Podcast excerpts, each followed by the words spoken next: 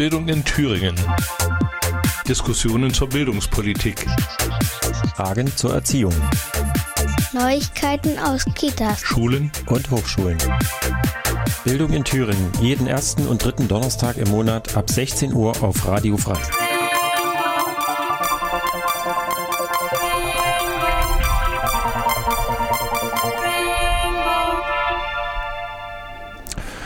Ja, also herzlich willkommen äh, zur Bildung in Thüringen, heute am Donnerstag, den 21. Januar. Äh, mein Name ist Michael Kummer. Ihr werdet vielleicht äh, den Richard Schäfer jetzt erwarten, der normalerweise die Anmoderation macht, ähm, während ich ihm assistiere und ihn bewundernd anschaue. Der ist heute nicht da und auch die, das nächste Mal nicht in 14 Tagen, der ist im Urlaub.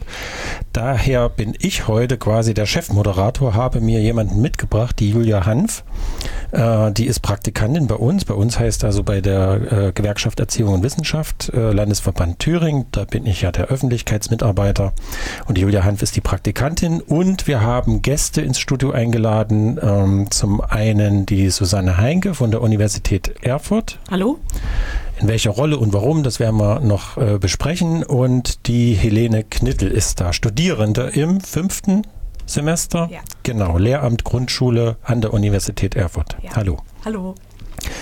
Äh, unser Fahrplan für heute, wir werden ähm, zunächst äh, nach der ersten Musik uns ein wenig äh, beschäftigen, was gibt es so Neues in der Welt der Bildungsgewerkschaft, was sind da die zwei, drei wichtigsten News, über welche Entscheidungen sind getroffen worden von, vom Bildungsministerium, wo müssen wir was tun. Ähm, und dann widmen wir uns sehr ausführlich einem Projekt mit über das Erzählen vor Grundschülern. Ähm, da haben wir im Herbst schon mal berichtet, einen kurzen Beitrag gemacht. Der Richard hat das damals gemacht. Ähm, äh, das läuft an der Johannesschule und wer da was erzählt und warum, damit werden wir uns dann äh, beschäftigen, mit welchen Ideen da, da, reingegangen wurde, wie die Erfahrungen jetzt sind. Äh, die Susanne Heinke wird uns da aus Dozentensicht was erzählen, die Frau, die Helene Knittel aus äh, Studierendensicht und Julia Hanf, die ist ausgebildete Grundschullehrerin, äh, kann uns dann ja mal erzählen, was die, was so Erzählungen ähm, und das Lernen von freien Erzählen in ihrer Ausbildung so für eine Rolle gespielt hat. Ja, also Bildung in Thüringen, äh, die Sendung, die früher mal aus der Schule geplaudert hieß, falls das jetzt jemand vermisst, äh, ihr seid genau richtig, die heißt jetzt Bildung in Thüringen, äh, weil wir eben nicht nur aus der Schule plaudern wollen, äh, sondern auch aus Kindertageseinrichtungen Einrichtungen, aus der Hochschule, aus der Erwachsenenbildung. Alle Themen, die was mit Bildung zu tun haben. Ein Thema, was aber sehr wohl mit Grundschule zu tun hat, und du bist ausgebildete Grundschullehrerin, Julia, äh, das ist eine Entscheidung des Landes äh, vor ein paar Tagen getroffen im Koalitionsausschuss. Und der Koalitionsausschuss hat gesagt, wir wollen die kommunalisierten Horte das waren ja nur ein Teil der Gesamtanzahl, äh, wieder zurückholen zum Land, also weg von der Kommune wieder in die Trägerschaft des Landes. Ähm, inwiefern ist das denn problematisch für die Angestellten? Ja, zum einen ist die äh, Rückkehr erstmal positiv, weil die GW hat das auch schon gefordert, ist ein Teil der Forderungen, wurde erfüllt. Aber ähm, die Gesch Beschäftigungsbedingungen sind noch sehr unterschiedlich und die müssen halt verbessert werden. Die prekären Beschäftigungsbedingungen, die müssen verbessert werden. Also, dass manche Horterzieher zum Beispiel nur befristet angestellt sind. Und um eine richtig gute Ganztagsschule zu entwickeln, wozu man auch die Horterzieher braucht, braucht man 100% Stellen und die Horterzieher müssen Vollzeit arbeiten. Mhm. Du hattest mir im Vorgespräch gesagt, du hast ja deine Ausbildung in äh, Sachsen-Anhalt mhm. absolviert und dann als Erzieherin gearbeitet. Äh, nein, davor? ich habe nach meinem ersten Staatsexamen habe ich als Hot-Erzieherin in Jena gearbeitet und ich war kommunal angestellt. Mhm. Und ähm, ich habe da schon den Unmut bei meinen Kollegen bemerkt, äh, weil manche Kollegen wollten gern mehr arbeiten, durften dann aber nicht. Ja, das hat schon Unmut äh, gebracht und die wollten wirklich mehr arbeiten und die Schule hätte es auch gerne begrüßt. Mhm. Äh, wenn du sagst prekäre Arbeitsverhältnisse, ähm, wie, was ist daran prekär äh, an den jetzigen Verhältnissen und wie könnte sich das ändern? Mm, es ist zum Beispiel so, dass die Kommunen ähm, die Stellen immer nur befristet ausstellen. Das heißt, in den Schulen kommen Horterzieher, die immer nur für eine gewisse Zeit angestellt sind. Dadurch entsteht keine Kontinuität und das ist auch nicht gut für die Kinder vor allem. Wenn ständig der Horterzieher wechselt, ist das Mhm. Nicht gerade vorteilhaft. Und die, äh, soweit ich informiert bin, die Landesbediensteten, also die Horte, die noch im Landesdienst sind, das werden ja demnächst wieder alle sein, äh, die haben in aller Regel 50 Prozent Stellen. Richtig? Mhm. Ja, genau. Ähm, wie viel verdient man denn so, weißt du das, als Erzieher mm. im ersten Jahr? So, ich überlege gerade, ich habe ja selber mal gearbeitet. Ich glaube, es waren so 2600. Mhm. Bei, aber einer vollen, wenn, bei einer vollen Stelle. Aber bei einer vollen Stelle und wenn man nur halb arbeitet, sind das 1300 und wenn man überlegt, wenn man noch eine Familie zu versorgen hat, ist das schon etwas wenig. Gut, und die Leute müssen dann wahrscheinlich zur Arge hochgehen und müssen, also hoch sage ich, weil wir hier in Erfurt sind und man sagt immer hochgehen. äh, wenn ihr das woanders hört, dann geht mm. man woanders hin zur Arge, ja. aber äh, die gehen dann dahin und äh, bekommen staatliche Aufstockungsbeträge. Na, das ja. ist das Problem. Das heißt, mm. der mhm. Staat muss die subventionieren, sein eigenes Bildungspersonal. Mm. Ähm, und das sind keine gute Bedingungen für eine gute Bildung. Also wenn ich eine gute Bildung will, muss ich auch das Personal dafür ordentlich bezahlen. Weil ich finde, wenn die ordentlich bezahlt werden, gehen die auch gerne in den Beruf und können das gut umsetzen, die Kinder gut fördern. Hast du das beobachtet, dass die Leute, sagen wir mal, aufgrund dieser Anstellungsbedingungen ähm, tendenziell ungern dahin gehen? Mm, also ich habe an meiner Schule, wo ich im Hort gearbeitet habe, schon festgestellt, dass manche dann wirklich, wenn es um Mehrarbeit ging, du sagst ihm, ja, warum soll ich denn das jetzt noch zusätzlich organisieren in meiner Freizeit? Ich werde ja dafür nicht bezahlt. Das heißt zum Beispiel bei äh, Schul außerschulischen Veranstaltungen noch teilzunehmen, da mehr Zeit zu investieren. Da, das überlegt man sich schon mehr, wenn die Arbeitszeit nicht wirklich bezahlt wird, wenn man mhm. das freiwillig machen muss. Gut, und ähm, was kann denn, also die Interessenvertretung mhm. der Arbeitnehmer, die, die das mitverhandeln können, das sind immer die Gewerkschaften, was kann denn die Bildungsgewerkschaft denn da tun? Na, die kann sich jetzt direkt äh, mit, äh, den mit der Landesregierung ins Gespräch kommen und daran was verbessern, Vorschläge machen. Und gerade auch ähm, die Gewerkschaft schlägt ja so eine Ganztagsschule vor. Und um die wirklich zu verwirklichen, braucht man ja das Personal und auch die Horterzieher mit im Unterricht drin. Weil das heißt, der, im, im, Endeffekt, wenn man die zu 100 Prozent tatsächlich einstellen würde, hätte man die ja im, am ganzen Tag auch zur Verfügung. Ja. Das heißt, man hat, man hat die auch im Unterricht mit drin. Genau. Ja. Das ist ein Ziel. Als Grundschullehrerin genau. sagst du, das wäre wär cool, wenn da noch ein Erzieher mit dabei wäre. Natürlich. Du erzähltest also, im Vorgespräch von der einen Klasse, wo ihr zu dritt reingehen musstet, in die ja, erste richtig. Klasse wohlgemerkt. Ja, genau. Mhm. Und äh, da waren die Kollegen wirklich über jede Hilfe froh. Ja. Weil es gibt manchmal Klassen, die sind nicht einfach. Und dann noch vielleicht als kleines Thema hintendran, ähm, vor, kurz vor Weihnachten ist also mehr oder weniger von der Öffentlichkeit unbemerkt, von uns natürlich nicht, wir haben ein mhm. wachsames Auge, äh, ist durch das Bildungsministerium der sogenannte Thüringer Bildungsplan bis 18 verabschiedet worden. Erstmal mhm. kurz an Helene die Frage, hast du jemals was vom Bildungsplan gehört in deinem Studium? Ja, ich habe in letzter Zeit schon immer mal was vom Bildungsplan gehört. Aber eher so durch andere Kommilitonen, nicht so sehr durch die Dozenten. Also Lehrveranstaltungen dazu gibt es gar nicht? Nicht so direkt, nein. Okay. Äh, Julia, was hat das auf sich mit dem Bildungsplan bis 18? Warum heißt der so? Warum ist der so leise verabschiedet worden? Äh, warum sind Interessenvertretungen, das sind ja nicht nur wir, sondern auch andere, äh, damit letztendlich in die Veröffentlichungsphase zumindest nicht mehr mit eingebunden worden? Ähm, naja, also es gab schon bisher den Bildungsplan bis zehn Jahre. Und da fand 2014 eine Erprobungsphase statt. Aber in dieser Erprobungsphase, die fand zwar statt, aber ähm, es wurde quasi keine Auswertung vorgenommen. Also man weiß gar nicht, hat das jetzt äh, Sinn gemacht? Lief das positiv? Gab es Probleme, Knackpunkte? Und er wurde quasi einfach ähm, überarbeitet. Ähm, der Bildungsplan bis 10 und er wurde quasi mit dem Bildungsplan bis 18 jetzt fortgesetzt und überarbeitet und soll im Prinzip ähm, so einen grundlegenden Rahmen für die Begleitung von Bildungsprozessen bilden. Und es ist aber jetzt nicht als Lehrplan zu sehen, sondern es ist wirklich ein Bildungsplan. Also es geht jetzt nicht um die Schulfächer, sondern um die grundlegende Bildung, die Kinder und Jugendliche bis 18 Jahre erreichen sollen. Aber alle Bildungseinrichtungen sollten sich daran orientieren. So ist doch der Anspruch. Zumindest. Ja, natürlich. Also es ist jetzt nicht nur äh, für die Schule, sondern auch für außerschulische Bereiche gedacht. Und es wäre sinnvoll, wenn man die Leute, die das Personal ausbilden, ähm, darüber reden lässt, sprich die Universität zum Beispiel. Wenn die ja, das natürlich. ihren Studierenden nicht erzählen, äh, macht das Dann kommt es Sinn. natürlich auch nicht an die Leute ran, natürlich. Man mhm. muss das besprechen und die auch in die Planung mit einbinden. Und wir wollen jetzt mal einsteigen in das Erzählprojekt an der Johannesschule. Äh, jetzt können wir ja nicht äh, irgendwie damit rechnen, dass alle äh, Zehntausende Zuhörer, die uns so gerade hören, äh, noch wissen vom Oktober oder November, was das eigentlich ist. Und darum steigen wir ganz banal ein. Susanne Heinke, Dozentin an der Universität Erfurt im Bereich Lehramtsausbildung, Grundschule. Hallo nochmal und erzähl nochmal, Susanne, was ist denn das eigentlich, ein Erzählprojekt an einer Schule? Warum gibt es das? Äh, ja, und zwar hat das damit zu tun, dass die äh, Lehramtsausbildung an, den, ähm, an der Erfurter Universität, äh, die ist ja zweiphasig, das heißt, es wird erst ein Bachelor, dann ein Masterstudiengang absolviert.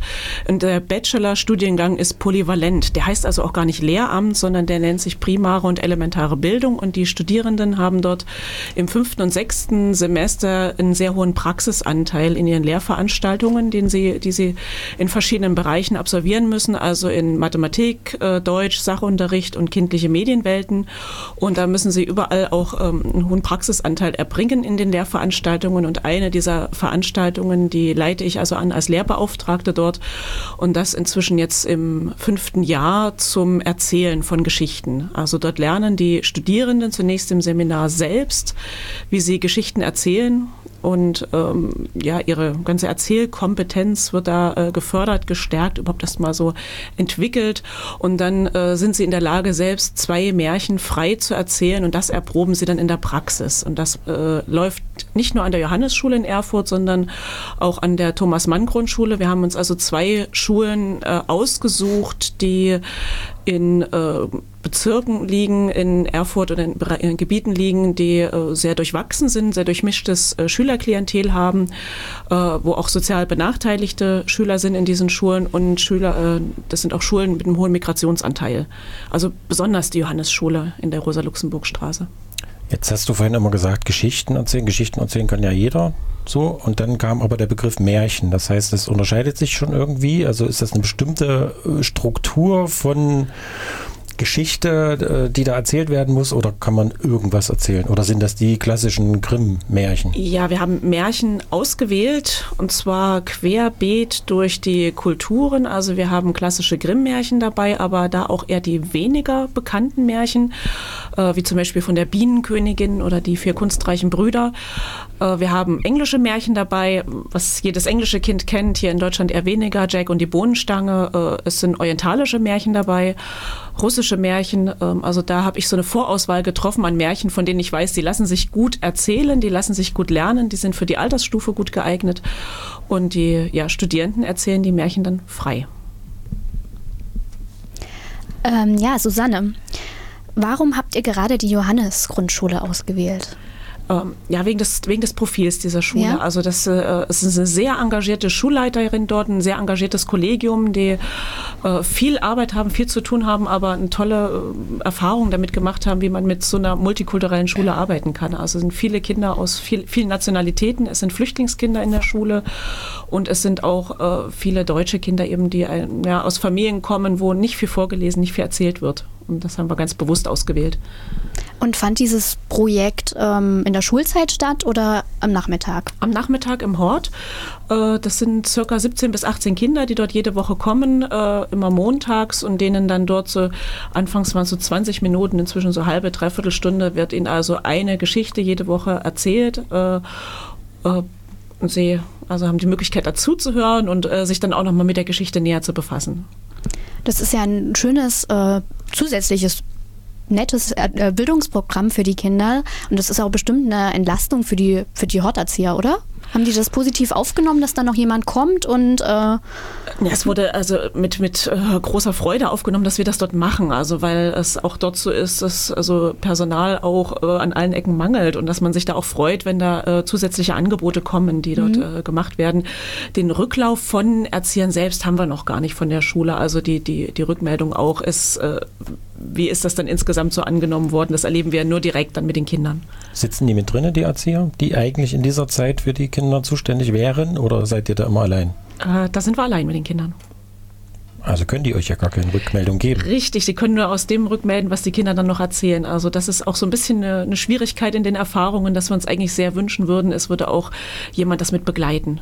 Das sind so mhm. die Erfahrungen, die wir aus diesem ersten Semester, dass wir in dieser Schule sind, äh, die wir da so gesammelt haben. Also was, was könnte sich da verbessern, was könnte auch ein bisschen anders laufen. Wobei du gesagt hast, äh, es gibt einen Personalmangel, die sind froh, dass da jemand nochmal sozusagen 17, 18 Leute abnimmt. Äh, man kann jetzt nicht davon ausgehen, dass die irgendwie Däumchen drehen, sondern die haben anderweitig die haben zu anderweitig tun. zu tun. Also die Kinder, die sind aus verschiedenen Hortgruppen, äh, die dann bei uns sind, also aus verschiedenen Klassen, äh, Klassen zusammengestellt und die anderen Kinder werden also von ihren Erziehern weiter betreut. Da gibt es Nachmittagsbetreuung, Hausaufgabenbetreuung und so weiter. Das läuft ja weiter während der Zeit. Vielleicht habe ich es jetzt überhört, Johannesschule war es und? Und die Thomas-Mann-Grundschule. Wo ist die? Die ist äh, an der Hallischen Straße. Okay. Und das macht ihr jetzt zum ersten Mal an diesen beiden Schulen oder seid ihr da wiederholt schon? Wir sind jetzt zum ersten Mal mit diesem wöchentlichen Projekt an diesen beiden Schulen, wobei wir mit Studierenden schon langjährige Erfahrungen auch mit den beiden Schulen haben, also im Fachpraktikum in Deutsch oder dass auch Kinder dieser Schulen an die Uni gekommen sind, zur Kinderuniversität rund ums Buch. Also die sind schon auch mit verschiedenen Formen, Methoden, äh, die wir anwenden, vertraut. So, ihr seid immer noch bei Bildung in Thüringen. Äh, unser heutiges Hauptthema ist das Erzählprojekt äh, der Lehramtsstudierenden im Bereich Grundschule der Universität Erfurt, was sie an der Johannesschule und der Thomas Mann Grundschule. Thomas Mann Grundschule, ich muss es mir aufschreiben.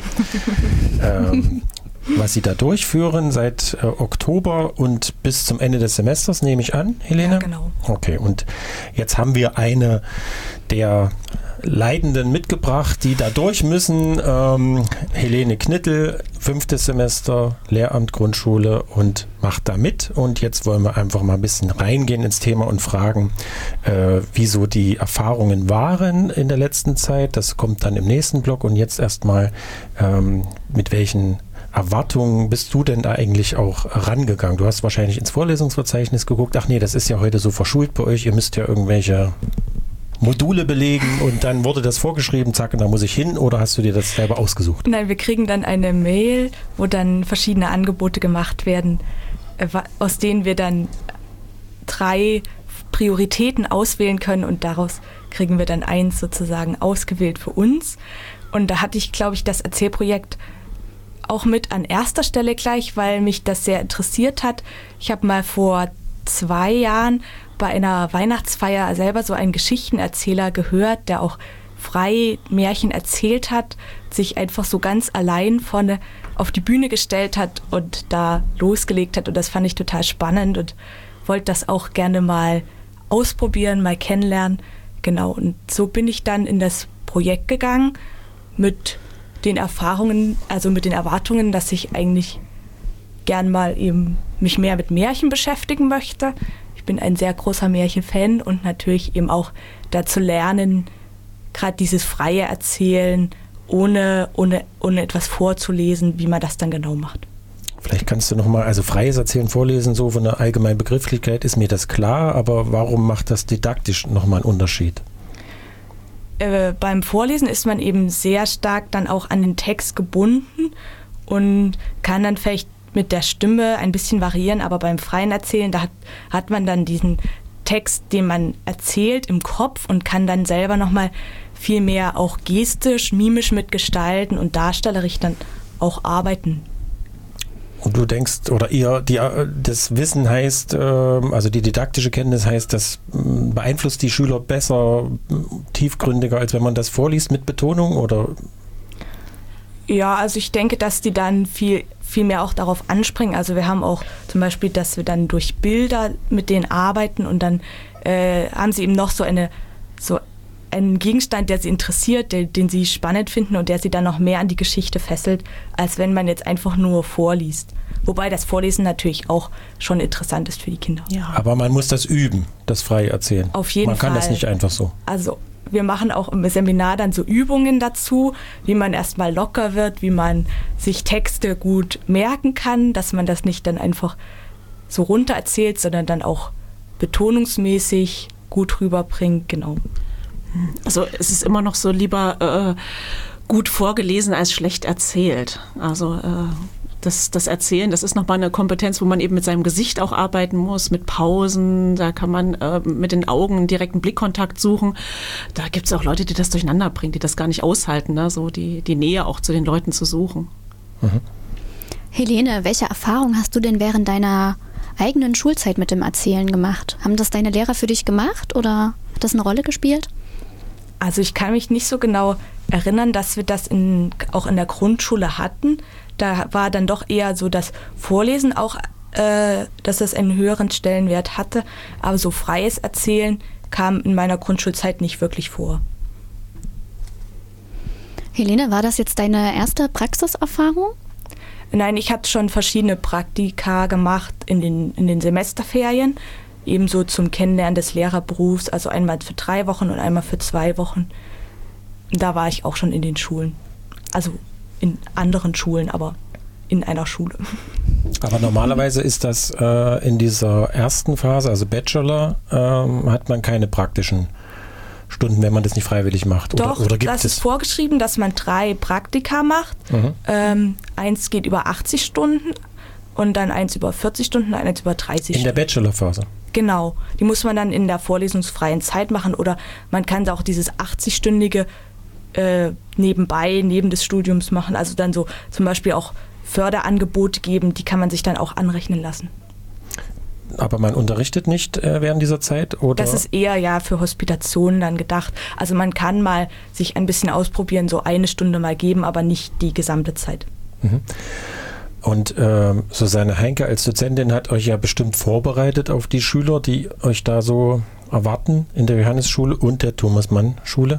Ähm, waren das auch deine Erwartungen, die du so hattest an Schülerschaft? Du hast jetzt gesagt, du hattest schon ein bisschen Praxiserfahrung, aber ähm, wenn jetzt äh, das ein spezielles, ähm, sag mal, Klientel dort ist äh, oder äh, hast du ganz andere Vorstellungen gehabt? Also so direkt dieses äh, auch etwas der durchmischte Klientel wie jetzt in der Johannesschule, das hatte ich noch nicht so erfahren und das äh, fand ich auch spannend, jetzt erstmal neu kennenzulernen, weil es eben auch andere Herausforderungen mit sich bringt, dass dann einige Kinder doch äh, auch verhaltensauffälliger sind manchmal und dann eben auch besonders Aufmerksamkeit dann bekommen möchten.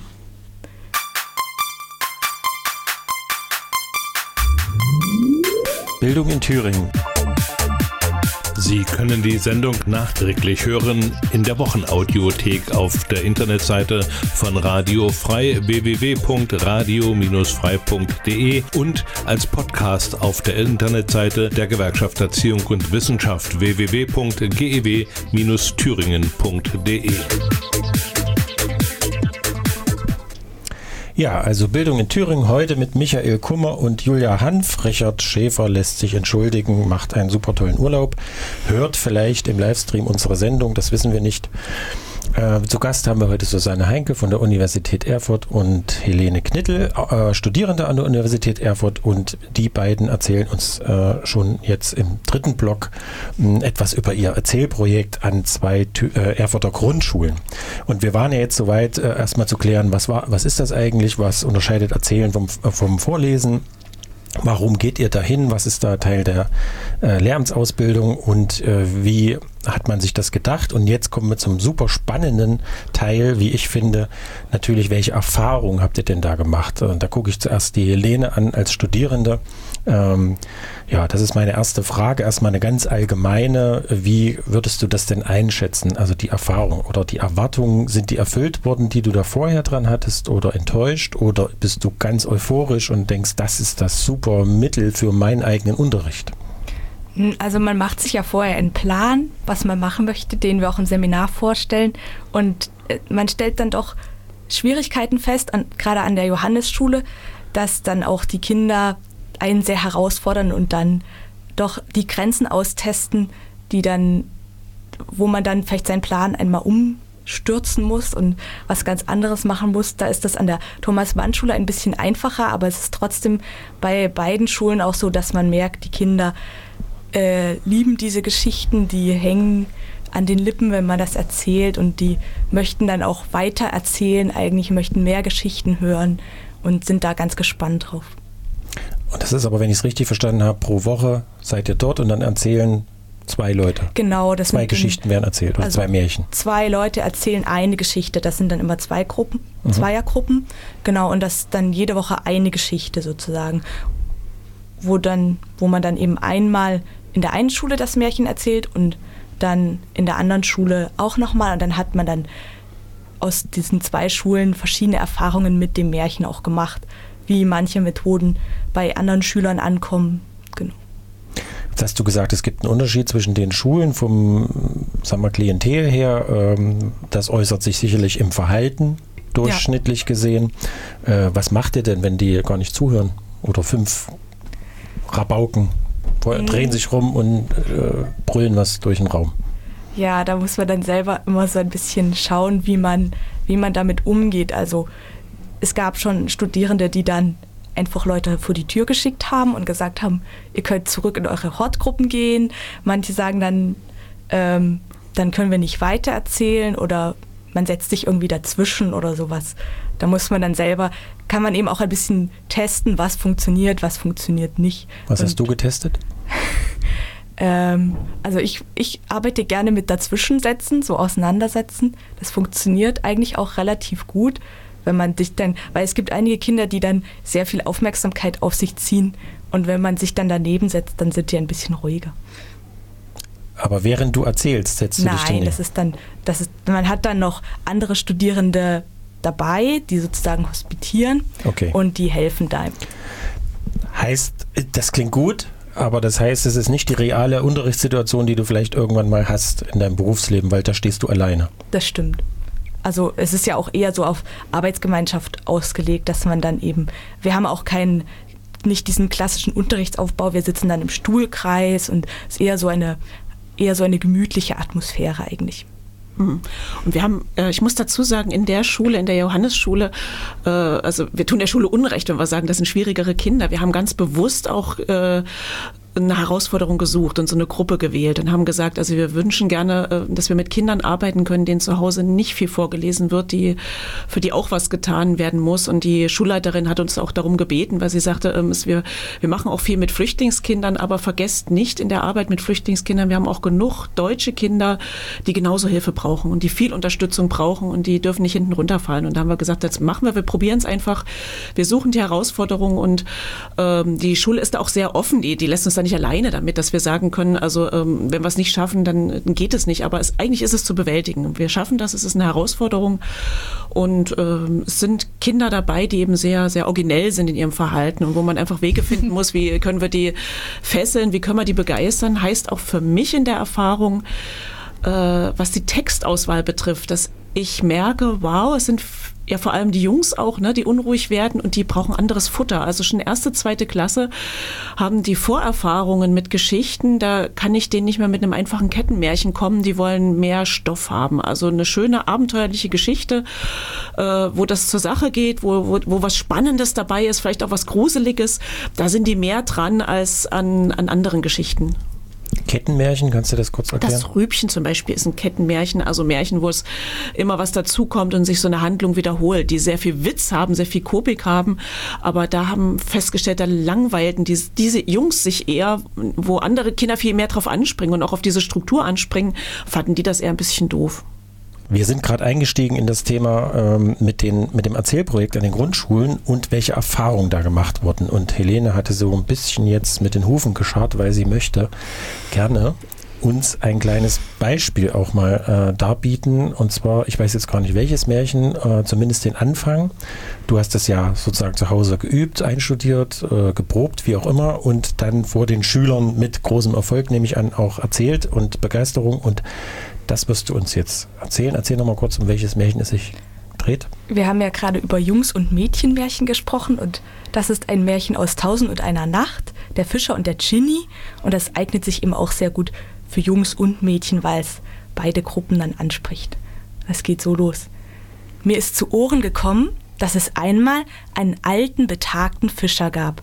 Der hatte eine Frau und drei Töchter und war so arm, dass er kaum sein tägliches Brot verdienen konnte. Jeden Abend ging er beim Mondschein hinaus an das Ufer des Meeres, schürzte sein Hemd, watete ins Wasser, warf das Netz aus und wartete auf sein Glück. Doch er hatte keins. Und dann kriegt er eben beim Fischzug doch eine Flasche in sein Netz und aus dieser Flasche steigt ein riesenhafter Djinn auf, der dann später beschrieben wird, dass sein, sein Gesicht groß ist wie ein Brunnen und seine Ohren wie große Schilde, seine Augen wie Laternen. Oder haben wir dann danach die Kinder den Djinn mal malen lassen, wie sie sich das vorgestellt haben. Und da haben wir gerade auch bei den äh, Kindern gesehen, die beim Erzählen scheinbar nicht zugehört haben, dass sie dann doch richtig schöne Bilder gemacht haben und ganz ein, einfallsreich da auch diesen Gin gemalt haben und teilweise die Flasche mit verschiedenen Etagen, mit verschiedenen Zimmern, wo der Gin dann wohnen könnte. So. Das war sehr schön. Okay, ähm, jetzt hast du das nochmal angesprochen mit dem, mit dem Unterschied äh, Jungs, Mädchen und welche Literatur benötigen die. Und äh, Susanne, du hast ja mal in, an so einer Studie mit teilgenommen und mitgeforscht, die vor ein paar Jahren von eurem Lehrstuhl, der, wie heißt der nochmal? Äh, das ist äh, Grundschulpädagogik. Hm, also ich habe, nein, ich durfte partizipieren, also als äh, von den Ergebnissen dieser Studie, die äh, Frau Dr. Plath, Frau Dr. Richter durchgeführt haben. Aber äh, diese Studie äh, streifte unter anderem wieder Ergebnisse einer anderen Studie von äh, Christine Wadetzky, einer Erzählforscherin aus Berlin und die schon vor einigen Jahren also festgestellt hat, was sich wieder bestätigt in späteren Studien, dass Jungen und Mädchen unterschiedliche Literatur äh, bevorzugen und vor allem auch bei Märchen unterschiedliche Märchenstoffe bevorzugen. Also um es kurz zu fassen, Jungen mögen eher ähm, äußere Konflikte, actionreiche Handlungen und so das äh, sogenannte Drachentötermotiv, also dass da irgendwas besiegt werden muss. Und die Mädchen mögen eher Märchen, die mit inneren Konflikten, also das Erlösungsmotiv, dass da äh, auch häufig eine weibliche Protagonistin dann auch erlöst wird von ihrem Leid und am Ende, dass es eine Hochzeit gibt, das ist ihnen recht wichtig. Das ist für die Jungs eher nebensächlich.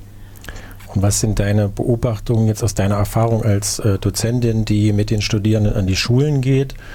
Äh, und du dort bekommst ja mit, welche Literaturauswahl die Lehrerinnen größtenteils Lehrerinnen an den Grundschulen dort treffen. Ist, wird das berücksichtigt, diese Erkenntnis, äh, oder nicht? Äh, zum Teil ja, weil das im Wandel ist, wobei ich ja mehr die, die ähm, Fachpraktika auch erlebt habe, wo Studierende eben ganz bewusst äh, diese Erkenntnisse mit haben einfließen lassen in die Literaturauswahl, dass man schaut nach Stoffen, nach Identifikationsfiguren für beide Geschlechter. Interessant ist ja auch, dass sich Mädchen unglaublich gern und schnell auf Jungsstoffe einlassen können, Jungs aber weniger jetzt auf klassische Mädchenstoffe, also so Freundschaft, Tiergeschichten, das ist nicht so ihr Ding. Ähm, dass man da eine gute Auswahl äh, treffen muss oder ähm, auch in den Methoden einfach schauen muss, wie kann ich denn äh, die Jungen dann trotzdem für einen Schneewittchen begeistern, obwohl das erstmal vermeintlich nicht ihr Märchen ist. Also über Illustrationen oder über besondere Wege, dass man da herangehen kann. Das funktioniert auch. Okay. Die ähm, nochmal rückblickend auf die Erfahrung, die ihr jetzt, Helene, die ihr jetzt bei den Schülern gemacht habt, ähm, Gibt es denn da Sachen, die du anders machen würdest? Also aus deiner eigenen Stunde, die du ja schon gehalten hast. Zu zweit habt ihr die gehalten, ja, richtig? Ja, genau. Also ich habe das mit einem, einem Jungen zusammen gemacht und das hat sich eigentlich auch gut gezeigt, dass das eine sehr gute Kombination ist, Junge und Mädchen, Mann und Frau, weil man dann da auch nochmal spielerisch ein bisschen mehr machen kann, auch im Dialog, wenn jetzt gerade zwei Figuren auftreten. Das ist natürlich ein bisschen schwer, weil, weil an der Uni Erfurt sind eben sehr viele Frauen auch als Studierende. Aber äh, das ist zum Beispiel etwas, was man, was man noch ändern könnte vielleicht. Oder ich glaube auch, es ist sehr wichtig, dass man diese, dass die Kinder diese Bezugsperson erleben, dass die auch, dass man vorher, bevor man erzählt, schon mal mit in der Schule war, schon die Kinder kennengelernt hat, damit die nicht komplett ins kalte Wasser stürzen und dann erstmal alle ihre Grenzen da austesten müssen bei diesen neuen Studierenden, die sie vielleicht noch gar nicht kennen. Wie hast du denn äh, das geschafft, den einzigen Studenten da abzukriegen? Ähm, habt ihr gelost? In, nein, das war eher so Glück. Die anderen, die hatten irgendwie alle sich schon gefunden und dann haben, ja, wir kennen uns vorher so durch andere Semester schon. Aha. Hat das geklappt. Ja, Bildung in Thüringen. Wir kommen zum Schluss der Sendung. Ähm, und Susanne hatte mich dringendst gebeten, noch einen Veranstaltungshinweis äh, loszuwerden, den wir aber gerne hier platzieren können, denn es hat was mit Bildung zu tun und auch mit Thüringen. Susanne. Ja, die Erfurter Kinderuniversität rund um das Buch äh, findet alljährlich im Februar, März statt und so auch in diesem Jahr wieder eingebunden mit oder kooperierend mit den Erfurter Kinderbuchtagen von der Buchhandlung Peterknecht äh, veranstaltet.